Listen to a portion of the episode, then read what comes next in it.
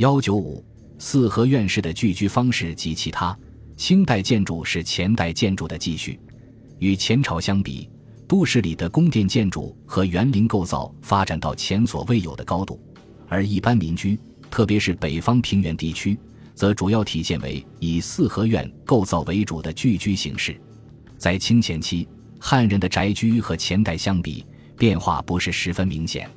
住宅结构从外形上看，有利用自然地形加以改造而成的窖洞、地窖。也有水上人家的居家船，而最为普遍的还是用土木材料建造的宅院，即上洞下雨、前后两坡、木架结构的大屋顶住宅，是民间较为固定的住宅形式。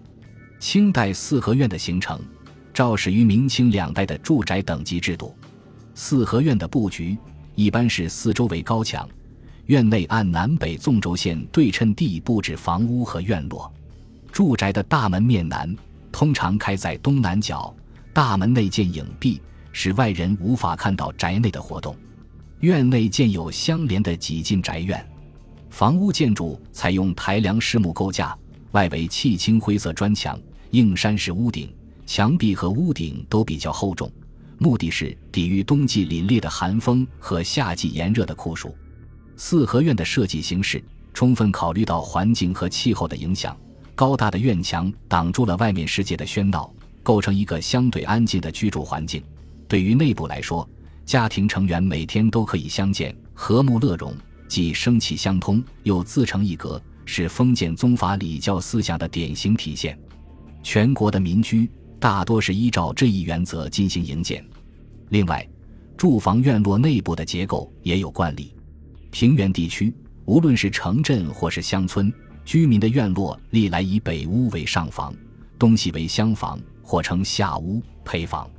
家主夫妇常居住在北房的正屋，以下依次均住厢房。在住室内部，一般都设有供奉神灵和祖先的特定地方。北方室内以锅灶火炕为主体，主房一般都坐北朝南。南方水乡，房基多立于水中，墙下可通船。运送粮柴、垃圾极为方便。墙面北方以砖纹为美，南方多涂抹灰泥。北方上黑墙，涂黑灰，庄严肃穆；南方广大地区上白墙，涂白灰，洁净大方。在南方，汉族人家的灶头一般在后间后院；在北方，则进门先建灶头，然后才进入住室。南方睡床，双人床，男女对向睡。北方睡炕，均并头睡，且头一律向炕沿。在清代，居住的屋舍同样表现出鲜明的阶级差别。房屋的形式和装饰，根据地位的高低也都有不同规定。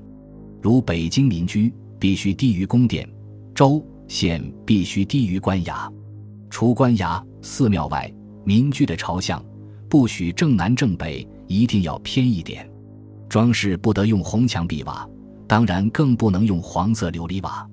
在这些规定当中，庶人的规格待遇最低。通常规定，厅房不得超过三间，用料和颜色也有明确的限定。